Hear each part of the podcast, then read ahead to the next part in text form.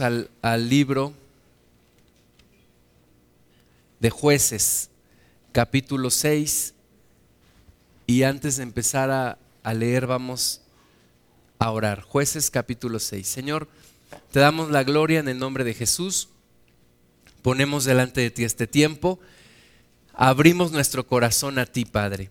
Te pedimos que tú hables a nuestra vida y nos edifiques con tu poder, con tu palabra, con tu presencia. Echamos fuera toda incredulidad en el nombre de Jesús y nos disponemos, Señor, a escudriñar tu palabra creyendo en ella. Gracias te damos con todo nuestro corazón. Todo sea para tu gloria, para tu honra y en tu poder, Señor. En el nombre de Jesús. Amén. Bueno, el libro de jueces nos habla de un momento muy especial en, el, en la vida del pueblo de Dios, un tiempo en el cual pues había falta de un rey o de un líder, más que de un rey, de un líder que pudiera guiar al pueblo, que pudiera acercar al pueblo hacia Dios. Y vemos que vez tras vez Dios levantaba a algún líder, algún, algún, algún juez, como el mismo nombre nos lo dice, y Dios hacía maravillas, pero después moría ese juez y otra vez el pueblo se regresaba a hacer lo malo. Y, dentro de esos jueces que Dios levantó, hubo uno que se llamó Gedeón. Jueces capítulo 6, versículo 1. Dice, los hijos de Israel hicieron lo malo ante los ojos de Jehová. Y Jehová los entregó en mano de Madián por siete años. Y la mano de Madián prevaleció contra Israel. Y los hijos de Israel, por causa de los madianitas, se hicieron cuevas en los montes y cavernas y lugares fortificados. Pues sucedía que cuando Israel había sembrado, subían los madianitas y amalecitas, y los hijos del oriente contra ellos subían y los atacaban. Y acampando contra ellos destruían los frutos de la tierra hasta llegar a Gaza, y no dejaban que comer en Israel ni ovejas, ni bueyes, ni asnos porque subían ellos y sus ganados y venían con sus tiendas en grande multitud como langostas. Ellos y sus camellos eran innumerables. Así venían a la tierra para devastarla. De este modo empobrecía Israel en gran manera por causa de Madián y los hijos de Israel clamaron a Jehová. Imagínate qué cosa tan más terrible que Imagínate, tienes tu parcelita, tienes tu huerto, cultivas y todo, y, cuando ya estás por cosechar, vienen otros, otros extranjeros, invaden tu tierra, se llevan todo lo que pueden y lo demás lo destruyen y no te dejan absolutamente nada. Pues así era la vida del pueblo de Dios. Y entonces, ¿qué hacían? Pues dice aquí que en las cuevas, en las cavernas, hacían lugares ahí donde ellos podían guardar su comida, guardar su cosecha, antes de que vinieran sus enemigos y acabaran con todo. Los traían a raya, los traían atemorizados, los traían en una especie de esclavitud, ¿verdad? Porque no podían prosperar a causa de sus adversarios. Y todo esto, la Biblia nos dice que la razón de todo esto es que, en el versículo 1, los hijos de Israel hicieron lo malo ante los ojos de Jehová. Hicieron lo malo y eso trae maldición. Por más que nos esforcemos en, en cualquier país por prosperar económicamente, si hacemos lo malo delante de Dios, no podremos salir adelante. Por más que trabajemos en las familias, consigamos un trabajo en la mañana, otro en la tarde, en la noche me meto de bombero, eh, vendo abón, vendo no sé qué y todo, y no me rinde el dinero. ¿Por qué? Porque hicieron lo malo ante los ojos de Jehová. Y hay una cosa que se llama sabiduría. Y la sabiduría no es una, una cosa ahí elevada y, que, no se puede alcanzar, no, la sabiduría es algo que se aplica todos los días. Y la Biblia dice, ahorita vamos a leer, que el principio de la sabiduría es el temor de Jehová. Entonces, sin este principio de la sabiduría, sin el temor de Jehová, todo nos va a salir mal. Todo nos saldrá mal. Nuestro nuevo proyecto, nuestro nuevo negocio, nuestro nuevo trabajo, lo que hagamos, no importa lo que hagamos, si yo sigo, si yo persisto en hacer lo malo delante de Dios, pues me va a ir mal. Y así como me llegará el dinero, así se me va a ir. ¿Por qué? Porque la solución no es nada más una cuestión económica o superficial. Necesito cambiar mis caminos. Yo necesito ser delante del Señor lo que Dios quiere. Entonces así estaba el pueblo, estaban asolados por estos madianitas y amalecitas, y cuando clamaron a Jehová, dice el versículo 7, cuando los hijos de Israel clamaron a Jehová a causa de los madianitas, Jehová envió a los hijos de Israel un varón profeta el cual les dijo, así ha dicho Jehová Dios de Israel, yo os hice salir de Egipto y os saqué de la casa de servidumbre, os libré de mano de los egipcios y de mano de todos los que os afligieron, a los cuales eché de delante de vosotros y os di su tierra. Y os dije, yo soy Jehová vuestro Dios, no temáis a los dioses de los amorreos, en cuya tierra habitáis, pero no habéis obedecido a mi voz. Dios nos dice la razón de, nuestras, de nuestros problemas. Nos hemos alejado de Dios. Nos hemos apartado de Dios. El otro día estaba yo trabajando y llegó una persona, una persona que, que vive en España, pero que ahora está temporalmente en México y me estaba hablando de todo lo que está pasando en España. La gente está quedando sin trabajo. Los bancos están recogiendo las casas, los apartamentos. La gente está quedando sin lugar donde vivir. Los pensionados, me hablaba esta persona de los abuelitos que tienen que mantener a los hijos, ya grandes y con familias, con la pensión que tienen. Con su pensión ellos mantienen a los hijos que se han quedado sin trabajo. Me platicó otra alumna, una, una chica que se fue a España, de intercambio me decía que la gente ahí tiene letreros donde ponen, dice, dame, no me des, no me des de comer, dame trabajo. Entonces hay una situación muy difícil ahorita, especialmente en España, y una hermana en Cristo nos decía, eh, decía, yo creo que esto es porque Dios quiere hacer algo en mi país. Dios quiere que mi país regrese a Él. Dios quiere que mi país se convierta a Cristo. Entonces, mientras el país, mientras la familia, mientras la cultura, mientras la comunidad no se acerque a Dios, seguirá teniendo los mismos problemas, ¿verdad? Nuestra nación necesita acercarse a Cristo. Nuestro país necesita reconocer que ha hecho lo malo delante de Dios, que se ha ido detrás de dioses ajenos.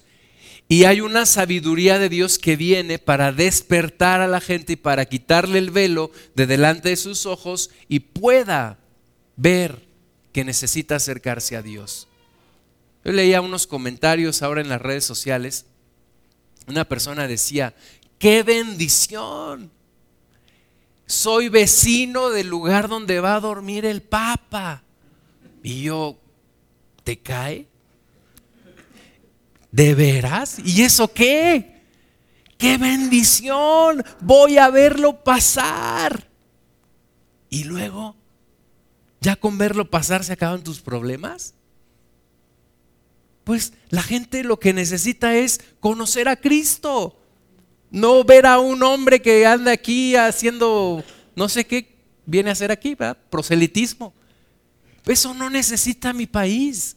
Mi país necesita conocer a Cristo. Tener un encuentro tal que le cambie sus hábitos, que le cambie su forma de pensar, que le cambie el sentido de la vida. Eso es lo que necesita mi país, eso es lo que necesita mi nación. Y mientras no lo tengamos, seguiremos con problemas. Y tú y yo necesitamos reconocer en algunos de nuestros problemas que tenemos que aceptar y encontrarnos de nuevo con Dios encontrarnos de nuevo con el Señor. Entonces el pueblo, pues Dios estaba tratando con ellos. A veces Dios trata así con las personas. No quieres cambiar, no te bendigo. Porque si Dios te bendice, pues menos cambias. ¿Verdad? Si Dios te bendice, menos te acercas a Él. Entonces Dios dice, ok, no quieres cambiar. Esta es la forma en la que yo voy a tratar contigo. ¿Por qué? Porque quiero tu salvación. Porque quiero una comunión contigo. Y entonces el profeta es claro al decirles, todo esto nos ha venido porque nos hemos ido en pos de dioses ajenos. Y entonces, dice el versículo 11, vino el ángel de Jehová y se sentó debajo de la encina que está en Ofra, la cual era de Joás, Abiesreíta, y su hijo Gedeón estaba sacudiendo el trigo en el lagar para esconderlo de los madianitas. El ángel de Jehová, muchos estudiosos de la Biblia dicen que cuando la Biblia dice en el Antiguo Testamento el ángel de Jehová, se refiere a nuestro Señor Jesucristo. Y estaba ahí entonces nuestro Señor Jesucristo, se sienta debajo de la encina que está en Ofra, la cual era de Joás Abiesreíta, y su hijo Gedeón estaba sacudiendo el trigo en el lagar para esconderlo de los madianitas. Y el ángel de Jehová se le apareció y le dijo, Jehová está contigo, varón esforzado y valiente. Y Gedeón voltea. ¿Varón esforzado y valiente? ¿Yo? ¿A quién le hablas, Señor? yo estoy aquí sacudiendo el trigo para esconderlo porque vienen estos extranjeros y nos roban todo. ¿Y tú me dices varón esforzado y valiente? Sí, porque Dios siempre ve todo lo que Él puede hacer en tu vida. Y si Dios te dice varón esforzado y valiente es porque Dios ve un varón esforzado y valiente en ti. Y si Dios te dice mujer esforzada y valiente es porque Él ve todo lo que puede hacer en ti. Y entonces Gedeón le respondió, ah, Señor mío, si Jehová está con nosotros, ¿por qué nos ha sobrevenido todo esto? ¿Y dónde están todas sus maravillas que nuestros padres nos han contado diciendo, no nos sacó Jehová de Egipto y ahora Jehová nos ha desamparado y nos ha entregado en mano de los madianitas? Imagínate este hombre, pues recuerda y, todo lo que nuestros padres nos dijeron, cómo sacaste de Egipto al pueblo y, cómo abriste el mar y cayeron los carros del faraón y cómo a mano de Josué los metiste a la tierra prometida. Y ahora, Señor, somos el hazme reír. Somos el hazme reír de, de los pueblos en este lugar. Nos nos agarraron ya de su puerquito, como dice, ¿no? Como decimos a veces. Ya me agarró de su puerquito. Ya me agarraron de bajada. Como si cuando ibas a la primaria y todos los días te quitaban tu torta y tu frutzi, todos los días te lo quitaban, todos ya te agarraron de su puerquito. Y dices, pero Señor, ¿por qué nos has abandonado? Nos has entregado en mano de los madianitas. Imagínate la cultura, los niños aprendiendo eso, aprendiendo a esconder sus cosas porque vienen los extranjeros y se las roban, aprendiendo a vivir en la cobardía, aprendiendo a, vivir en la esclavitud. Y así hemos crecido muchos de nosotros, aprendiendo a sobrevivir, medio pasarla, porque el diablo hace de la gente lo que él quiere. Pero Dios, Dios rompe los tiempos y dice hasta aquí, señores. Y dice el versículo 14, y mirándole Jehová le dijo, ve con esta tu fuerza y salvarás a Israel de la mano de los madianitas. No te envío yo. Entonces le respondió, ah, Señor mío, ¿con qué salvaré yo a Israel? He aquí que mi familia es pobre en Manasés y yo el menor en la casa de mi padre. Siempre que Dios llama a alguien a hacer algo, es lo mismo. ¿Verdad? Cuando Dios llamó a Moisés, ¿qué le dijo Moisés? Señor, yo ni sé hablar, porque me mandas a mí? Manda a otro. Y aquí con Gedeón, Gedeón le dice, somos pobres, los pobres nos llaman pobres, Señor. Y además yo soy el menor de la casa de mi padre. Pero siempre la respuesta de Dios no es convencerte de que tú puedes hacerlo. Yo no sé si te has dado cuenta, Dios nunca te dice, ah, sí, tú eres un campeón, tú puedes. No, no. Técnica de la puente, sí se puede, sí se puede. No. Dios lo que dice es, mira, no mires a ti, mira a mí. Ciertamente tú eres pequeño, pero yo soy grande. Pues cuando Dios te manda a hacer algo, no te dice, ve en tus fuerzas. Siempre Dios te dice, ve en mis fuerzas. Yo te estoy mandando. Yo te estoy enviando. Esa es la diferencia cuando las cosas no salen bien. Las cosas no salen bien cuando vas en el nombre del Señor. Las cosas no salen bien cuando Dios va contigo. Las cosas no salen bien cuando no es tu idea, cuando es la idea de Dios. ¿Sí? Y detrás de eso hay algo que se llama discernimiento y sabiduría. Saber escuchar la voz de Dios. Saber cuándo es Dios el que te está mandando. Porque si Dios es el que te está mandando, éxito asegurado. Si no es Dios el que te está mandando, fracaso seguro. Pero si Dios es el que está detrás de todo esto, victoria segura. Entonces Jehová le dijo, versículo 16, ciertamente yo estaré contigo y derrotarás a los madianitas como a un solo hombre. O sea, Gedeón no es en tu fuerza. La Biblia dice, no con espada ni con ejército, más con mi Santo Espíritu. No es en nuestra fuerza, no es en nuestra capacidad, es en el poder de nuestro Señor. Versículo 17, y él respondió, yo te ruego que si he hallado gracia delante de ti, me dé señal de que tú has hablado conmigo. Dame señal, Señor. Y algunos ven mal estos versículos, que Gedeón le haya pedido señal al Señor. Pero sabes que no está tentando Gedeón a Dios. Le está diciendo, convence mi corazón, demuéstrame para que no me quede duda. ¿Verdad? No es una actitud retadora, no es tentar al Señor por cuanto no lo está retando. No es como cuando algún amigo tuyo te dice, ok, yo voy a creer en Dios y se seca ese nopal. Si Dios hace que se seque ese nopal, yo voy a creer en Dios. Y ahí vienes tú a la iglesia, hermanos, ayúdenme a orar, porque le compartí una persona y quiere que se seque el nopal para creer en Dios. No, pues el nopal nunca se va a secar y la persona está más nopal que ese nopal. No, eso es tentar a Dios. Pero Gedeón no estaba tentando a Dios. Gedeón solamente le estaba diciendo, Señor, dame una señal. Dame una señal de que esto eres tú y no es mi imaginación. Dame una señal de que tú me estás hablando y no mi mente. No estoy en un espíritu de error, no estoy en confusión, no fueron los hongos que me cené anoche. Señor, dame una señal de que tú estás en esto.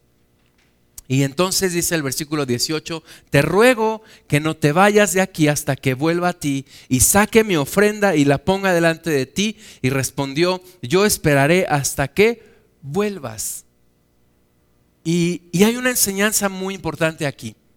Tú y yo podemos pedirle señales a Dios sin tentarlo, sin decirle, a ver si es cierto Dios. No, no, decirle Señor, si tú estás en esto, dame una señal.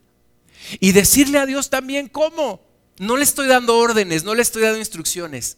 Mira, Padre, si te parece bien, dame una señal como esta. Gedeón le dice, mira, espérame aquí, voy a poner mi ofrenda delante de ti. Y el Señor le dice, aquí te espero. Versículo 19, y entrando Gedeón preparó un cabrito y panes sin levadura de un efa de harina y puso la carne en un canastillo y el caldo en una olla y sacándolo se lo presentó debajo de aquella encina. Tampoco fue eh, lo que Gedeón se le ocurrió. Gedeón dice que puso panes sin levadura y eh, nos habla de que él sabía de las ofrendas a Dios. Y entonces lo hace y entonces versículo 20 el ángel de Dios le dijo, toma la carne y los panes sin levadura y ponlos sobre esta peña y vierte el caldo y él lo hizo así.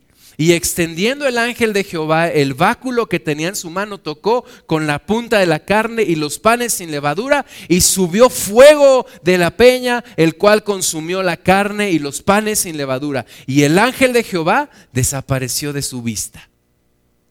Primera prueba, primera señal.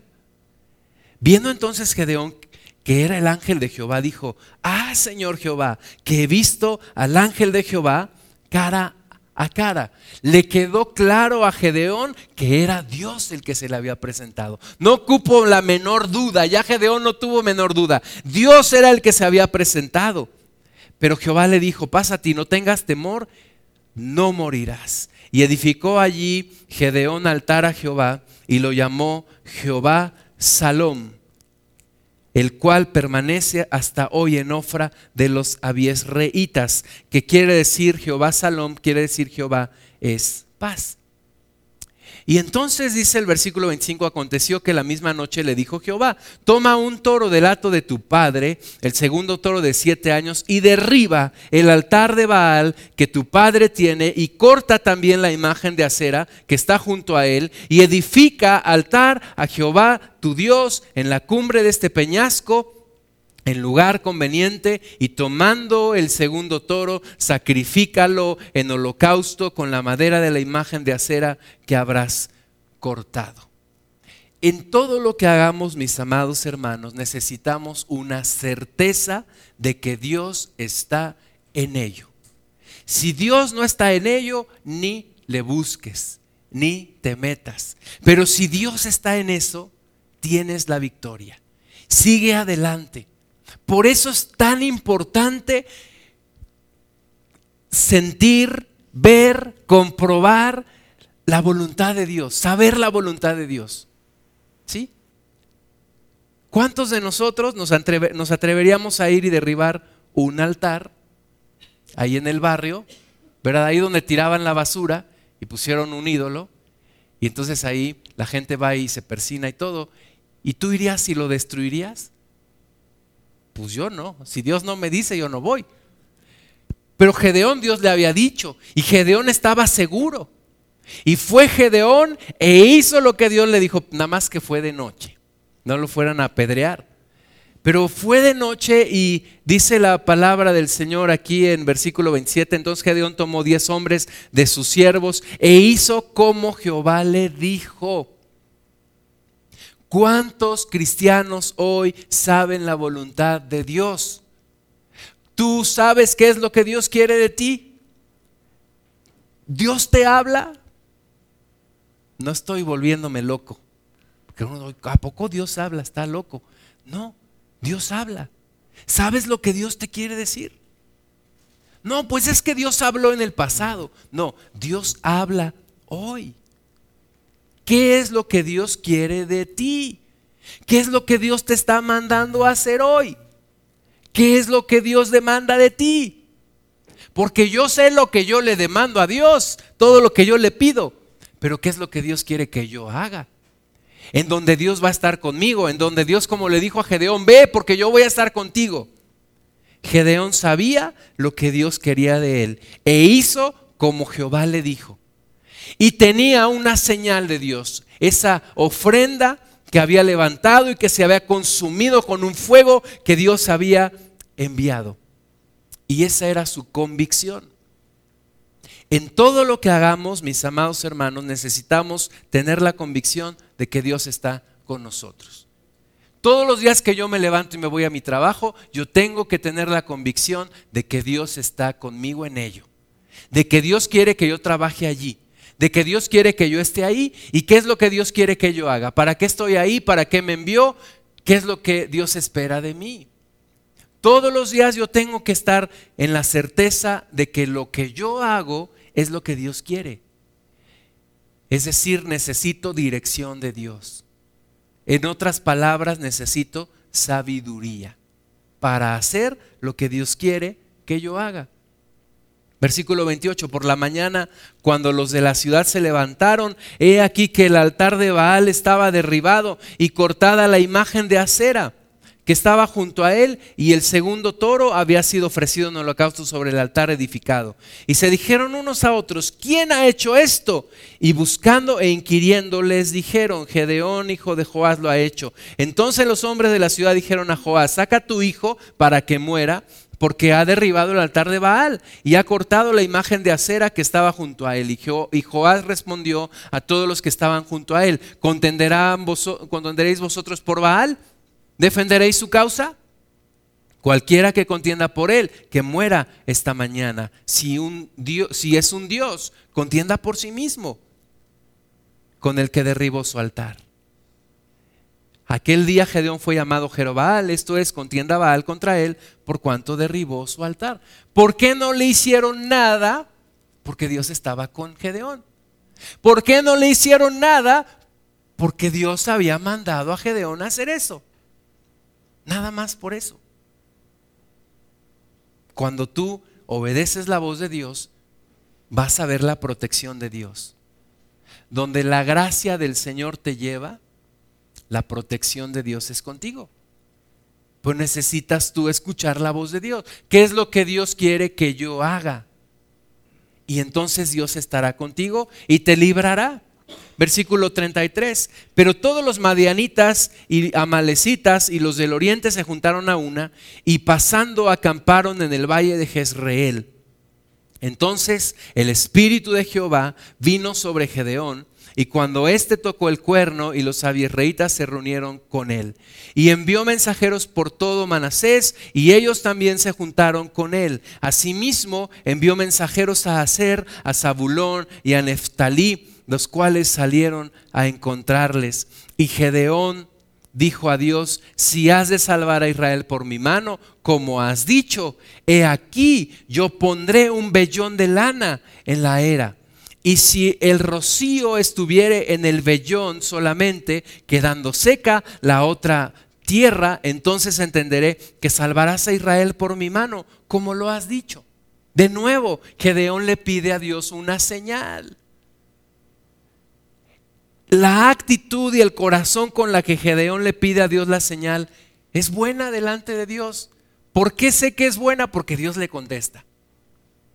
Entonces, no está mal pedirle a Dios una confirmación. Señor, confírmame esto. Confírmame. Cuando, cuando mi esposa y yo éramos novios, yo le dije, Dios, confírmame que es la mujer que tú quieres para mí. Yo la quiero, pero tú confírmame. Y Dios me confirmó de varias formas. No está mal pedirle una confirmación a Dios. Al contrario, muchas veces nos va mal porque no le pedimos confirmación a Dios y decimos, ah, si se me abre la puerta, pues es que Dios quiere. Y se abre la puerta y pum, ahí vas, agarras monte y luego te va como en feria. ¿Por qué? Porque no pediste confirmación a Dios. Nosotros Dice la palabra del Señor que somos ovejas del Señor. Y las ovejas, una de las características es que son miopes. No ven de lejos. Solamente ven el arbustito que tienen ahí enfrente. Necesitan un pastor. Tú y yo necesitamos un pastor. ¿Quién es? Nuestro Dios. Que nos guíe, que nos aconseje, que nos confirme para que no cometamos los peores errores de nuestra vida. Porque nos pasa cada cosa por no pedirle a Dios dirección y confirmación. Y agarramos, agarramos monte, agarramos camino nosotros y, y ya después cuando tenemos el problema, Señor, sálvame. Y sálvame, y yo no te dije que te metieras ahí. Señor, ¿por qué me metes en estas cosas? No, Dios no te metió en esas cosas. Tú te metiste allí. Y Dios es misericordioso y de ahí nos saca, sí. Pero tendríamos menos problemas si pidiéramos dirección de Dios. Y es una de las cosas que tenemos que aprender.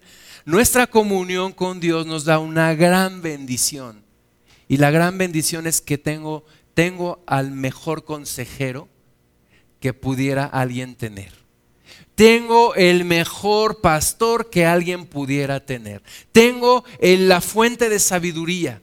Tengo, tengo a mi Dios. Lo tengo y me puedo beneficiar en mi vida de tomar buenas decisiones porque lo tengo a Él. Cuando lo escucho. Cuando no lo escucho, pues ni cómo ayudarte. Pero cuando lo escucho y lo obedezco, hay bendición.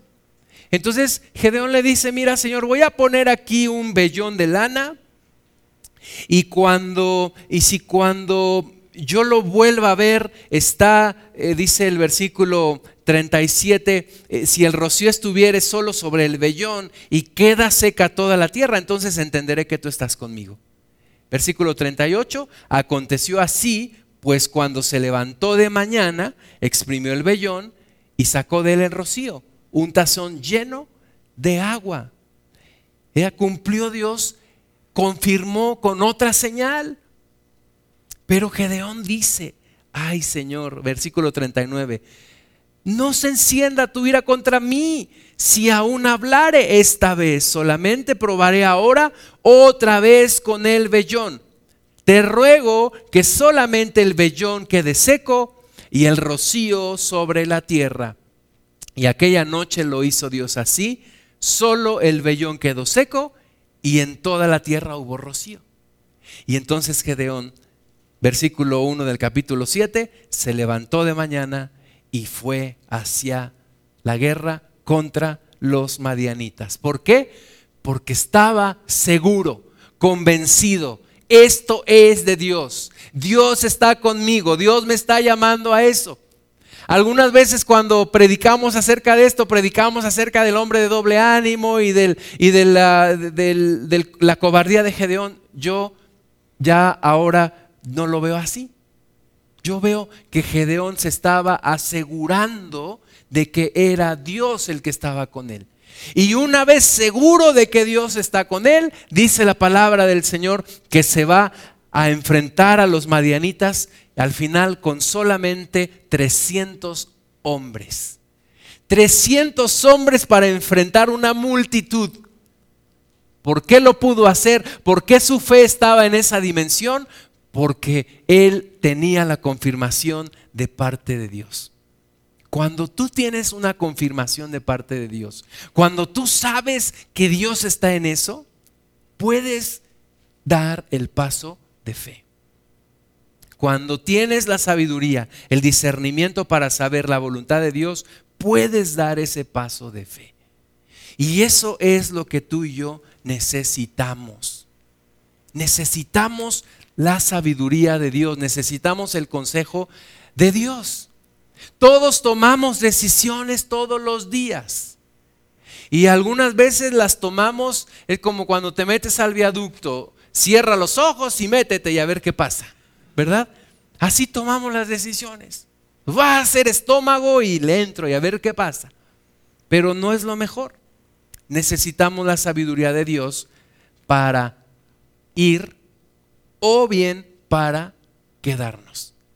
Para iniciar o bien para no iniciar.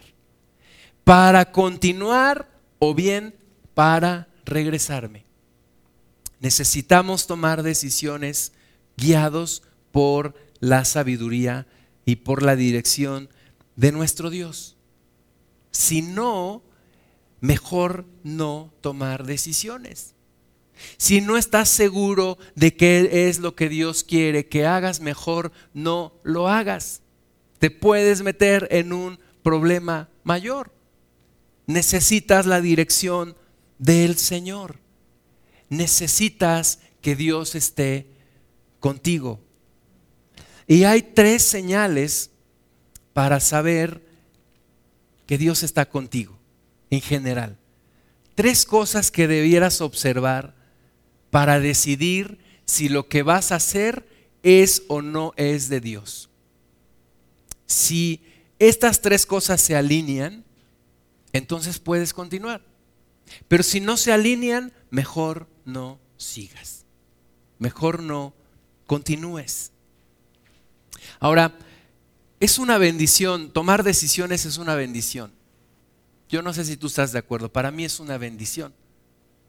Tomar decisiones es algo que a mí me gusta mucho. Decidir, cambiar las cosas, no seguir el ritmo y, la inercia de, de todo. No, me gusta a mí tomar decisiones. Y agradezco cuando alguien me da la confianza para tomar una decisión. Me gusta. Pero me gusta más cuando Dios está conmigo. Porque cuando no, estoy consciente de que me voy a equivocar. Cuando Dios no está conmigo, me equivoco. Estuve en una ocasión en una entrevista cuando iba a hacer mi maestría y me entrevistó una persona que había sido mi jefe en mi trabajo y me dijo, Gustavo, ¿tú sabes cuántas veces se equivocan los altos directivos de las grandes empresas? ¿Tú qué porcentaje crees de decisiones que toman mal? Yo le dije, pues como un 5%. Me dijo, no, arriba de un 70% de sus decisiones son incorrectas. Dije, pues esos son los grandes directivos, ¿qué va a ser de mí? ¿Verdad? Pues, ¿cómo le puedo hacer para no tomar malas decisiones? Si soy guiado por Dios, sé que voy por el buen camino. Cuando estaba estudiando en la universidad, me mandaron a una escuela. Yo no quería estudiar en esa escuela. Yo quería estudiar en el, en el campus de, eh, Ciudad Universitaria de la universidad, porque pues yo veía las películas de Enrique Guzmán ahí en Ciudad Universitaria y, y todo, ¿no? En Ciudad Universitaria y resulta que me mandan a otro campus y además en la tarde, en la noche. Yo siempre había estudiado en las mañanas. Y entonces me acuerdo que estaba por terminar el primer semestre y me acerqué al, al jefe de carrera y le dije, oye, Fíjate que yo me quiero cambiar, ¿tú qué me recomiendas? Me quiero cambiar a Ciudad Universitaria. Me dijo, mira, aquí hay buenos maestros, allá también. Aquí hay buenos alumnos, allá también. Aquí hay buenas instalaciones, allá también. Me dio una palmada en el hombro y me dijo, pero la decisión que tú tomes será la correcta. Yo al final me quedé, dije, no me dijo nada, pero me hizo sentir muy bien, ¿verdad? Me dijo, la decisión que tú tomes, esa será la correcta. ¿Y ahora qué decisión tomo? Pues al final me quedé y gracias a Dios ahí conocí a Cristo, en esa universidad, en ese campus.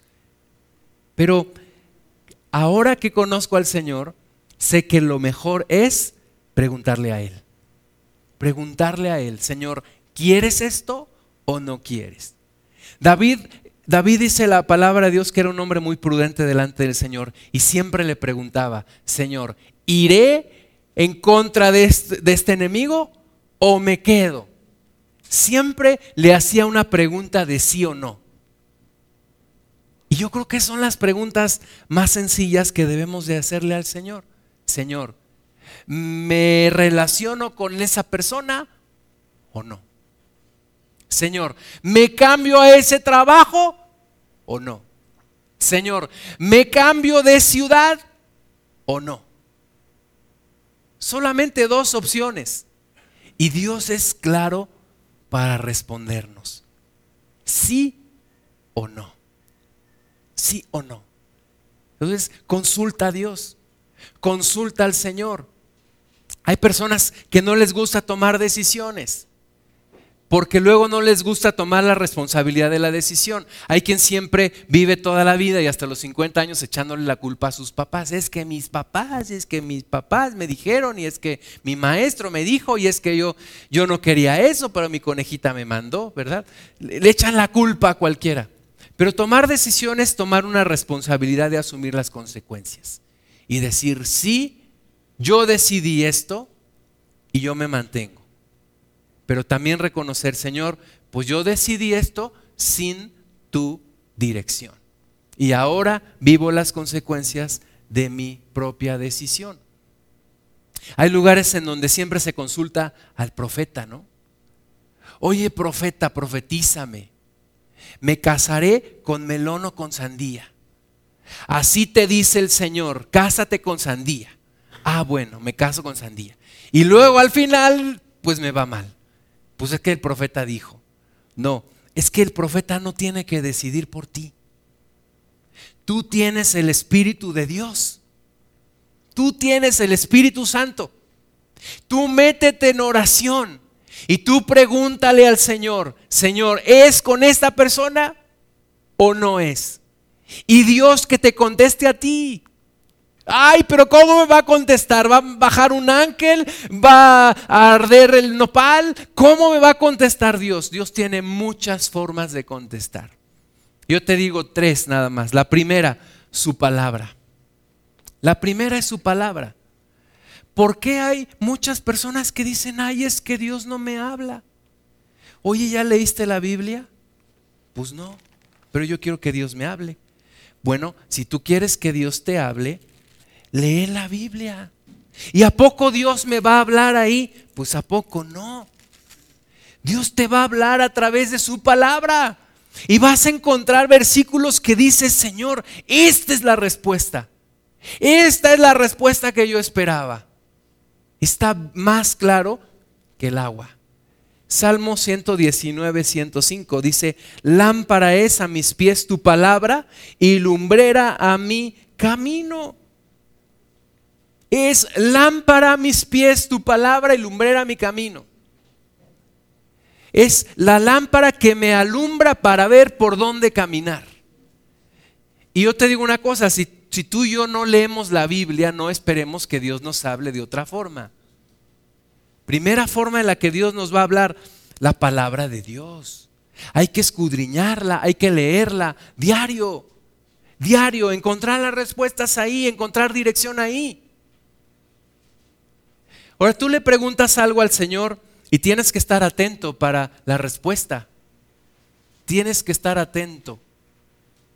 Cuando yo iba a casa de, mi, de mis abuelitos, había unos perros muy inteligentes que se ponían mi abuelita tenía una puerta de madera para que no se metieran a la cocina. Y entonces estos perros se quedaban ahí afuera.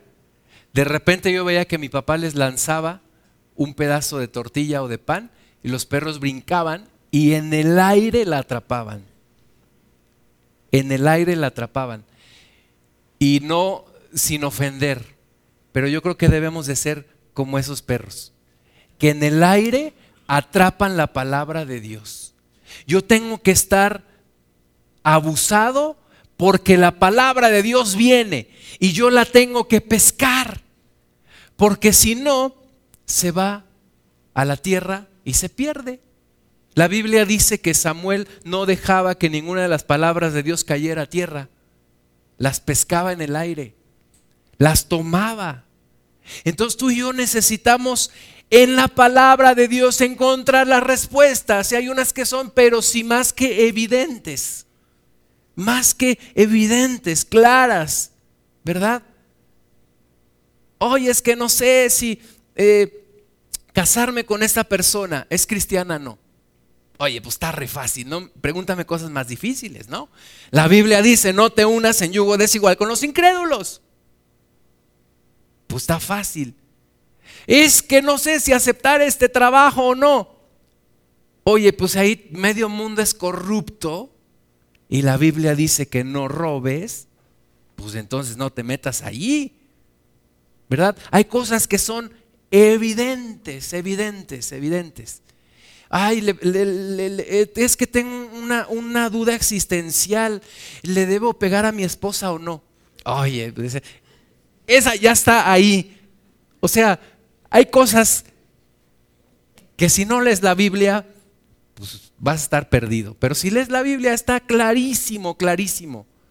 Entonces, primera fuente en donde Dios me habla, su palabra. Segunda fuente, mi corazón. Pero, pero nunca saltes la palabra de Dios y te vayas directo a lo que dice tu corazón. Pero una segunda fuente, una segunda forma en la que Dios te habla es tu corazón. Primera de Juan capítulo 3. Primera de Juan 3.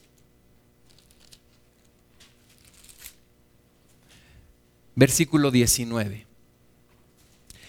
El corazón es un lugar en donde Dios nos habla. Primera de Juan 3, 19 dice, y en esto conocemos que somos de la verdad y aseguraremos nuestros corazones delante de Él. Pues si nuestro corazón nos reprende, mayor que nuestro corazón es Dios, y Él sabe todas las cosas, amados. Si nuestro corazón no nos reprende, confianza tenemos en Dios. Ahora, no me puedo pasar por alto la palabra y decir, es que tengo paz en mi corazón para hacer esto. ¿Verdad? una persona casada que diga, es que siento paz de tener una amante. No, pues tú tendrás toda la paz que quieres, pero te estás saltando la palabra de Dios. No es primero tu corazón y luego la palabra, no. Primero la palabra que te dice y luego tu corazón que te confirma. ¿Qué te confirma tu corazón? ¿Qué te habla Dios en tu corazón? La Biblia dice que la palabra de Dios se hizo carne y la palabra de Dios se tiene que hacer carne en mi vida. Es decir, yo debo de apropiármela. Es cuando, es cuando dices, ya lo tengo, ya tengo la solución, ya tengo la respuesta de Dios. ¿Cómo? Aquí está este versículo y así Dios me ha hablado en mi corazón y tengo una confirmación de que esto es lo que tengo que hacer. Y lo haces con plena convicción y Dios está contigo, pero nunca te saltes la palabra de Dios. Tercera situación que, que es de bendición y a través de quien Dios te habla, a través de personas o circunstancias. Personas o circunstancias. Proverbios capítulo 11, versículo 14. Y esto es algo que normalmente la mayoría no hace. La mayoría en, en nuestra cultura no hace esto. ¿Qué es? Pedir consejo. Pedir consejo. Oye, mira, tengo esta, esta, este dilema, esta decisión que tomar. La Biblia me dice esto. Mi corazón quiere esto. Ahora quiero un consejo desde afuera. Que tú me digas, una persona experimentada, una persona de Dios, pues que tú me digas qué opinas. Proverbios 11:14 dice, donde hay dirección sabia, perdón, donde no hay dirección sabia, caerá el pueblo, mas en la multitud de consejeros hay seguridad. En la multitud de consejeros. Yo llego bien feliz a mi casa. Es que me acabo de comprar un carro. No me digas. Sí, está precioso el carro. Y la Biblia dice, pues que Dios me prospera.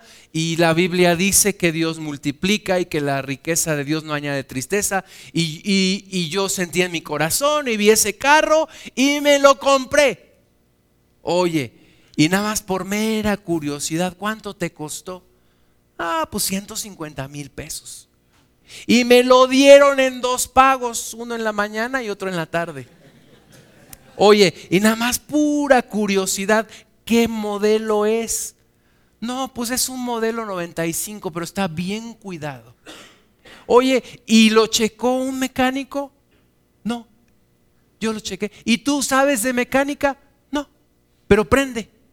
Ah, no, pues te vieron la cara te vieron la cara.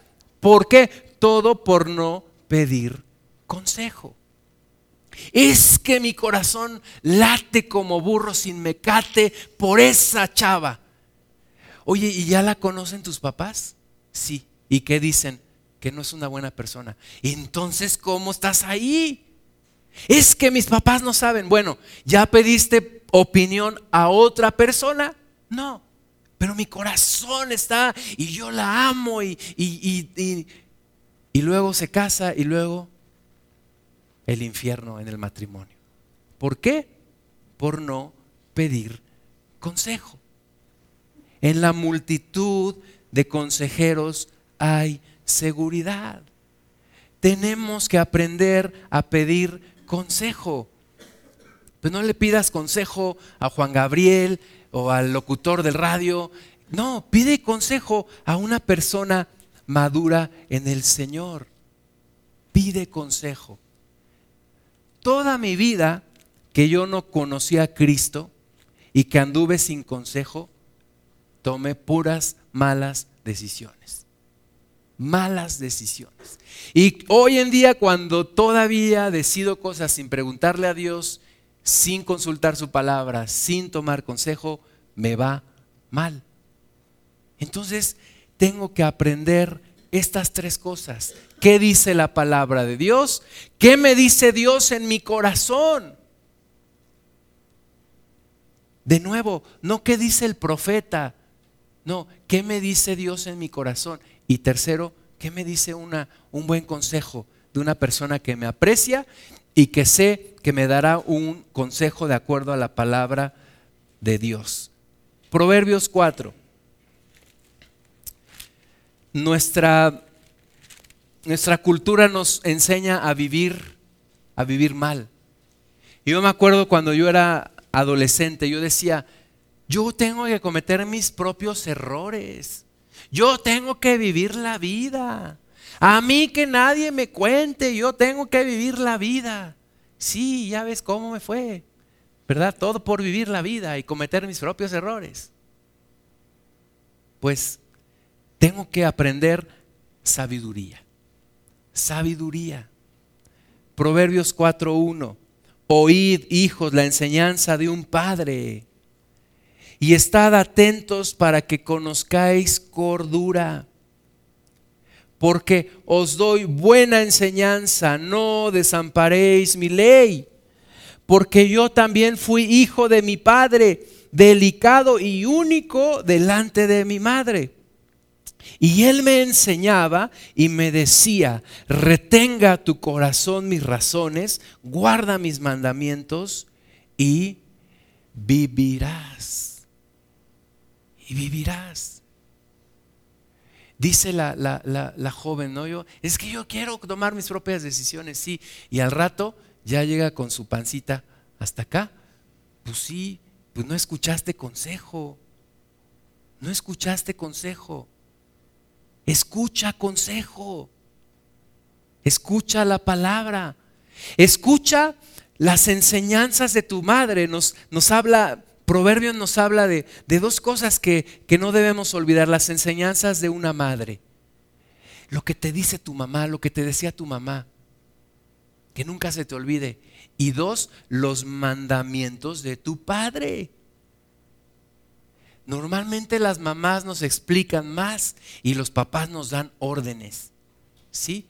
Y las dos cosas las tenemos que atesorar. ¿Quieres que te vaya bien en la tierra? Entonces, escucha y recuerda y obedece las enseñanzas de tu madre y las ordenanzas de tu padre. Dice aquí Salomón, él me enseñaba y me decía, retenga tu corazón mis razones, guarda mis mandamientos y vivirás. Adquiere sabiduría, adquiere inteligencia. No te olvides ni te apartes de las razones de mi boca, no la dejes y ella te guardará ámala y te conservará. Sabiduría, ante todo, adquiere sabiduría. Y sobre todas tus posesiones, adquiere inteligencia.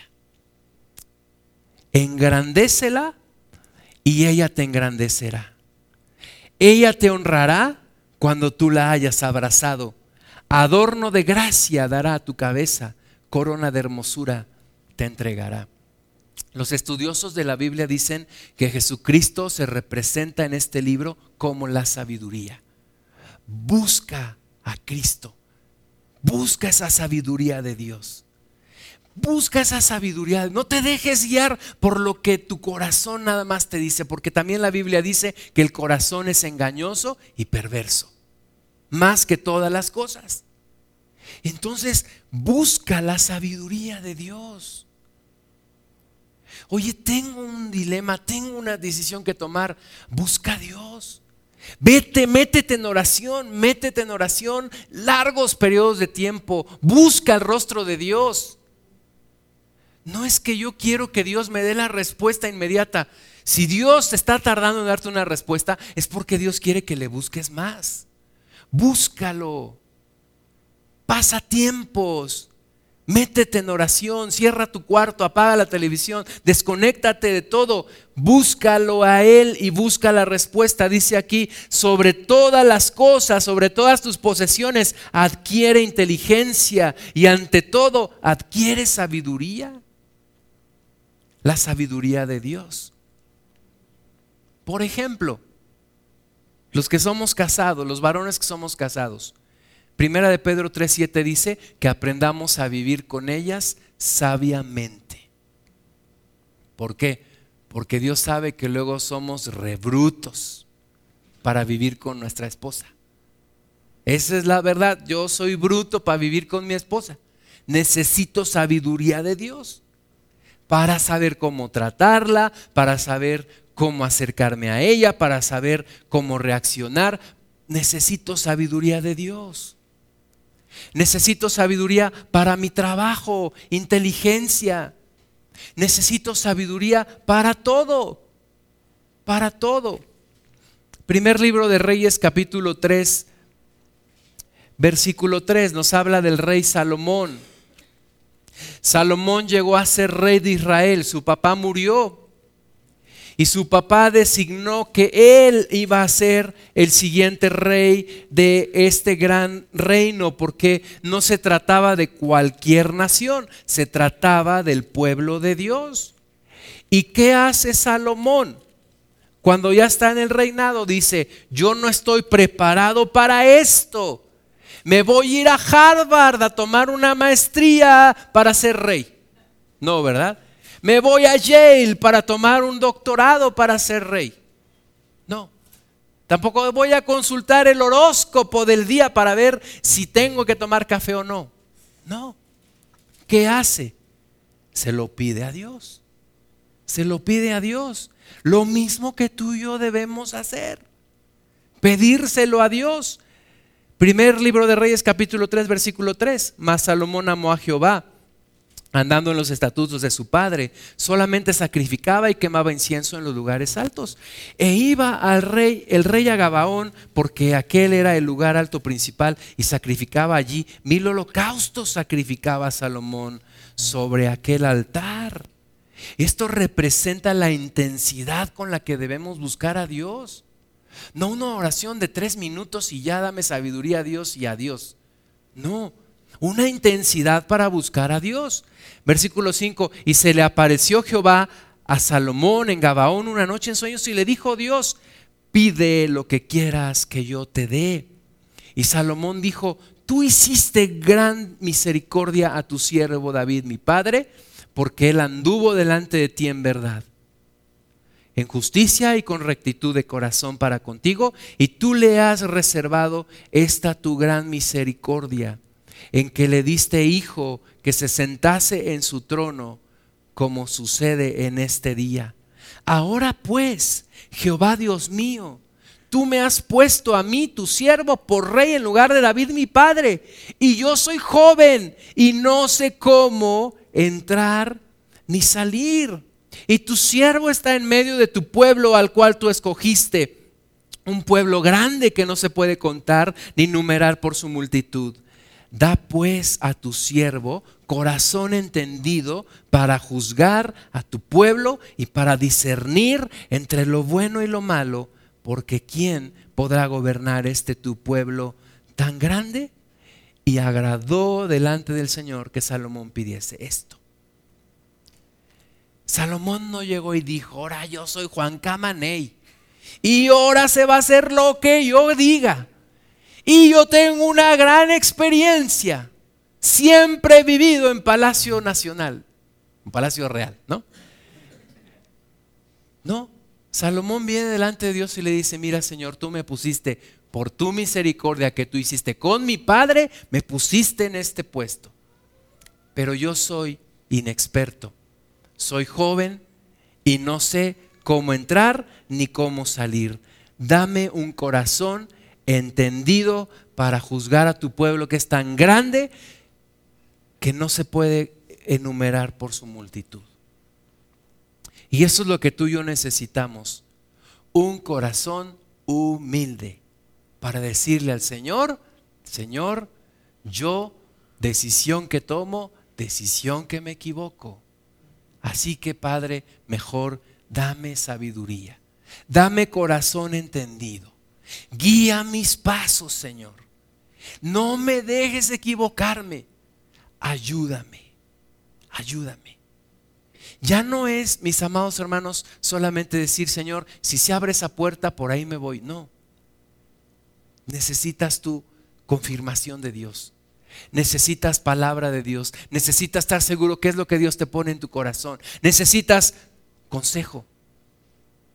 Ahora, todo en una medida gradual. A lo mejor no voy a pedir consejo para preguntar si compro pasta colgate o pasta este esa.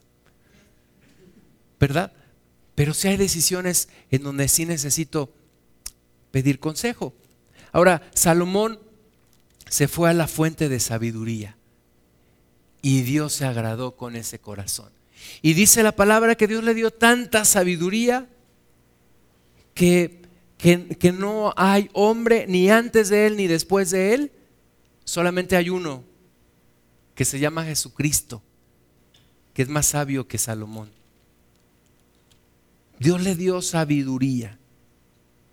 Y dice primer libro de Reyes capítulo 10, que fue tanta su fama y su sabiduría que trascendió el reino de Israel. Y hubo una mujer llamada la reina de Saba que fue a visitar. Versículo 1, oyendo a la reina de Saba la fama que Salomón había alcanzado por el nombre de Jehová, vino a probarle con preguntas difíciles. Preguntas difíciles, no de las de 100 mexicanos dijeron, no. Preguntas difíciles. Y vino a Jerusalén con un séquito muy grande, con camellos cargados de especias y oro en gran abundancia y piedras preciosas. Y cuando vino a Salomón le expuso todo lo que en su corazón tenía. Y Salomón le contestó todas sus preguntas y nada hubo que el rey no le contestase. Y cuando la reina de Sabá vio toda la sabiduría de Salomón y la casa que había edificado, Asimismo, la comida de su mesa, las habitaciones de sus oficiales, el estado y los vestidos de los que le servían, sus maestresalas y sus holocaustos que ofrecían la casa de Jehová, se quedó asombrada. Fíjate, no fue solamente lo que oyó, no fue solamente las respuestas que le dio Salomón, fue la forma en la que Salomón vivía. Vio la casa, vio los maestresalas, vio las habitaciones, vio los vestidos de los que le servían, vio los holocaustos, vio todo y quedó asombrada. Dijo, wow. Dijo al rey, ¿verdad es lo que oí en mi tierra de tus cosas y de tu sabiduría? Pero yo no lo creía hasta que he venido y mis ojos han visto que ni aún se me dijo la mitad. Es mayor tu sabiduría y bien que la fama que yo había oído. Bienaventurados tus hombres, dichosos estos tus siervos que están continuamente delante de ti y oyen tu sabiduría. Jehová tu Dios sea bendito, que se agradó de ti para ponerte en el trono de Israel, porque Jehová ha amado siempre a Israel, te ha puesto por rey para que hagas derecho y justicia. Entonces, no es cuando solamente la gente viene y te pregunta y tú le respondes. Es cuando va a tu casa y ve cómo tratas a tu esposa, y ve cómo tratas a tus hijos, y ve cómo está tu casa y observa cómo te conduces y cómo eres en el trabajo y cómo reaccionas ante una situación. Y es cuando la gente dice, qué cosa, qué sabiduría de Dios, qué sabiduría de Dios que hay en ti.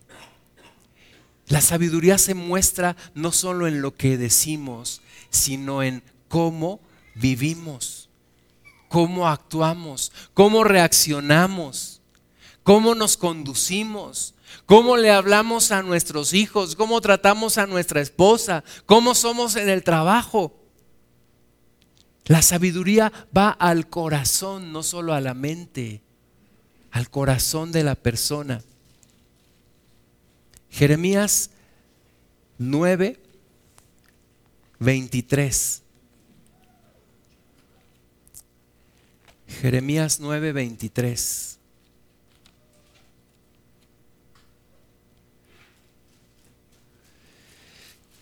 Salomón sin duda se descuidó porque las mujeres desviaron su corazón.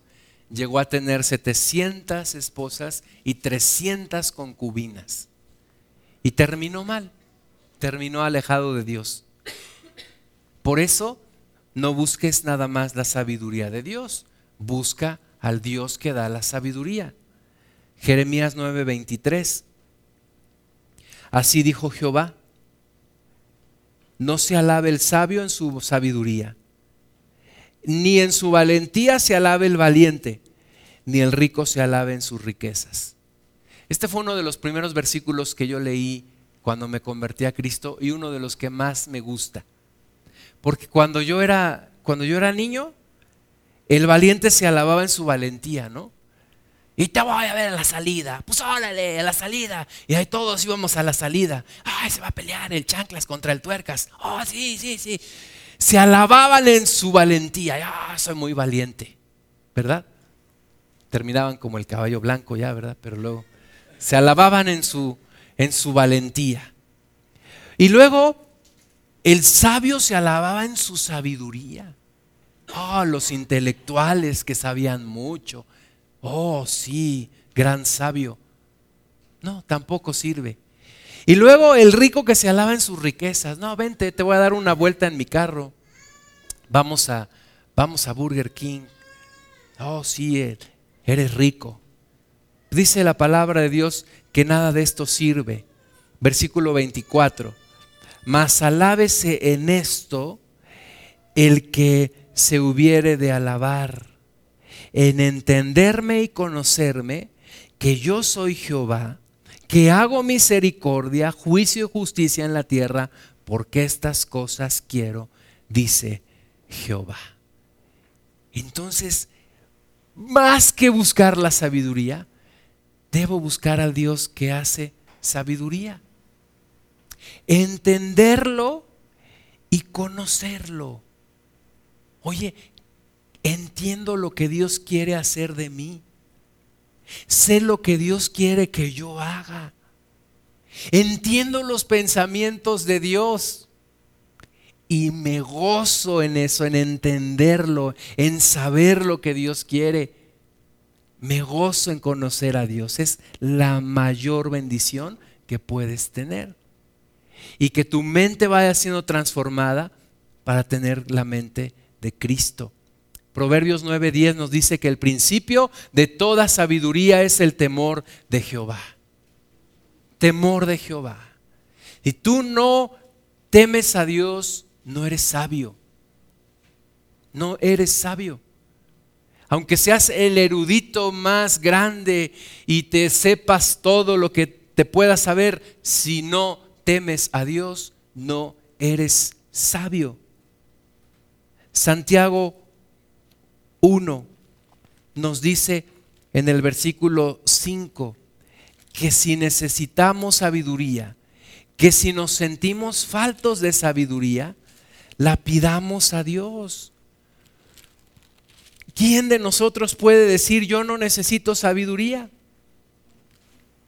Santiago 1.5, si alguno de vosotros tiene falta de sabiduría, pídala a Dios el cual da a todos abundantemente y sin reproche y le será dada. Pero pida con fe, no dudando nada, porque el que duda es semejante a la onda del mar, que es arrastrada por el viento y echada de una parte a otra. No piense pues quien tal haga que recibirá cosa alguna del Señor. El hombre de doble ánimo es inconstante en todos sus caminos. Aquí nos habla de tres cosas que se ligan entre ellas la sabiduría, la fe y la constancia en el Señor. Santiago 3, 13. ¿Quién es sabio y entendido entre vosotros? Muestre por la buena conducta sus obras en sabia mansedumbre. Yo no puedo admirar una persona que sabe mucho, pero es un déspota con los demás sabe mucho, pero es un arrogante con los demás. Pues entonces lo único que me dice es que la sabiduría lo echó a perder. Dice aquí que si alguien se cree sabio y entendido, muestre por la buena conducta de sus obras en sabia mansedumbre. sabia mansedumbre. Una de las cosas por las que tú puedes identificar un buen profesor es que hace fácil lo difícil. Un concepto difícil te lo explica de manera que lo entiende un niño de seis años. No una persona que te complica las cosas. No. Así una persona sabia es uno que tiene mansedumbre. Mansedumbre. Sabia mansedumbre. Si no, lo otro se llama arrogancia. Y hoy estamos llenos de gente arrogante en este mundo, que cree saber mucho, pero no le sirve de nada, porque no tiene sabia mansedumbre. Versículo 14, pero si tenéis celos amargos y contención en vuestro corazón, no os jactéis ni mintáis contra la verdad. Porque esta sabiduría no es la que desciende de lo alto, sino terrenal, animal, diabólica. Oye, es que tengo licenciatura, maestría, diplomados, doctorados, postdoctorados. Sí, pero vivo como perro y gato en mi casa con mi esposa. Pues entonces de nada me sirven mis doctorados, postdoctorados y, y lo que sea. Porque esa sabiduría no es del cielo, es una sabiduría animal y diabólica que no me sirve de nada. De nada. Porque donde hay celos y contención, allí hay perturbación y toda obra perversa. Hubo un tiempo en mi vida, especialmente donde yo me sentía súper sabio, ¿no? Y paradójicamente eran tiempos en donde más problemas familiares tenía con mi esposa. Pues entonces me di cuenta que era una sabiduría animal, diabólica, no de Dios. Porque hay personas que aunque predican de Dios, tienen una sabiduría diabólica, cuando lo que predican no es lo que hacen, cuando viven una dualidad en sus vidas. ¿Ves cómo predican en el púlpito?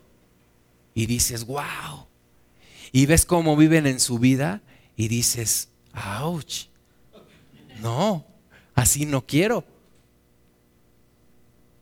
Tengo yo que tener la sabiduría de Dios. Versículo 17, pero la sabiduría que es de lo alto es primeramente pura, después pacífica, amable, benigna, llena de misericordia y de buenos frutos sin incertidumbre ni hipocresía.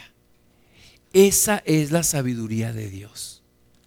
Y el fruto de justicia se siembra en paz para aquellos que hacen la paz. Esta es la buena sabiduría de Dios. Esa es la sabiduría que necesitamos tú y yo. No la sabiduría para pelearnos con la gente. No la sabiduría para destruir a la gente. Necesitamos la sabiduría para edificar, para reconciliar. Vivimos en el ministerio de la reconciliación. Tenemos que reconciliar a la gente con Dios. Y yo no puedo reconciliar a la gente con Dios si me peleo con ella. Necesito reconciliarla con Dios. Oye, no se puede, es que no se puede vivir bien con todos. Ok, que no quede en ti que no quede en ti. Una sabiduría de Dios es la que tú y yo necesitamos. Y terminamos con Isaías 55. Isaías 55, 13.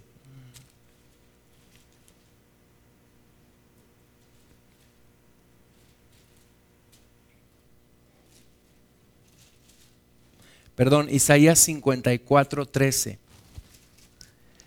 Dice, y todos tus hijos serán enseñados por Jehová, y se multiplicará la paz de tus hijos. Cuando todos seamos enseñados por nuestro Dios, en una comunión personal, donde el Espíritu Santo me aconseja, uno de los títulos de nuestro Señor Jesucristo es consejero, admirable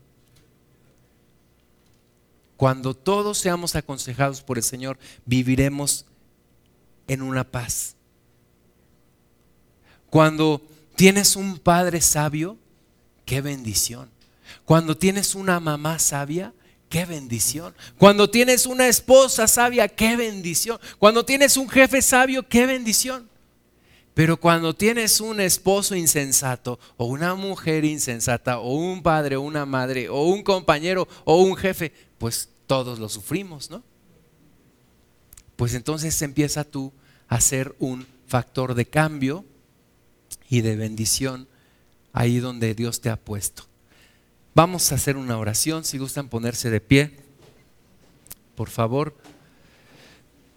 Señor amado, te damos toda la gloria te bendecimos con todo nuestro corazón y nos ponemos en tus manos. Padre, necesitamos sabiduría, necesitamos inteligencia, no la animal ni la diabólica, sino la que viene de ti, Señor.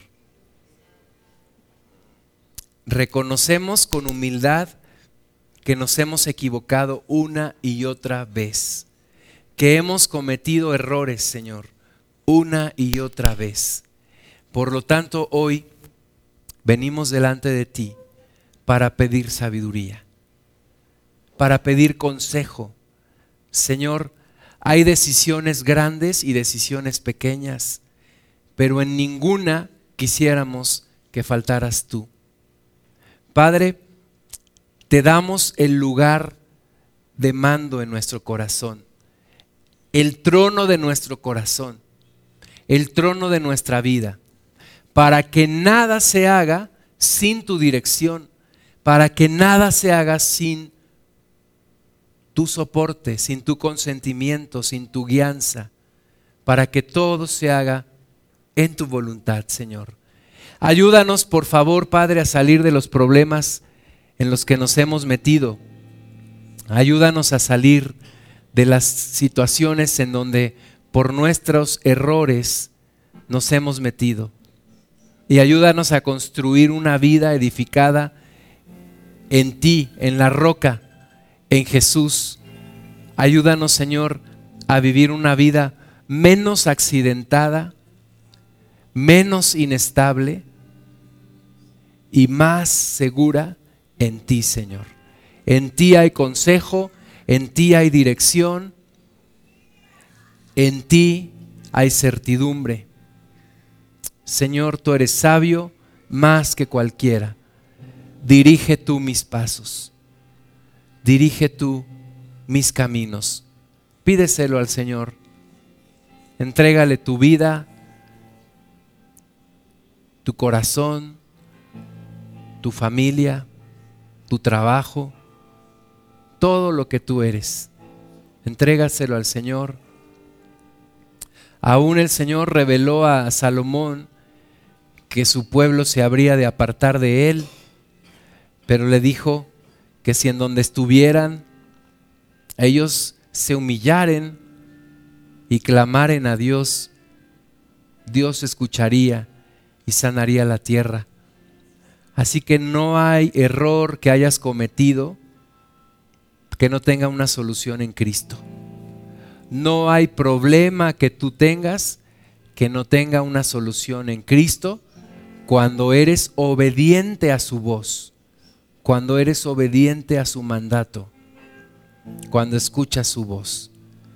Señor, que vengan tiempos de refrigerio, tiempos de bendición, porque tú estás con nosotros, porque hacemos caso a tu consejo, porque obedecemos tu palabra, porque tenemos tu sabiduría, Señor.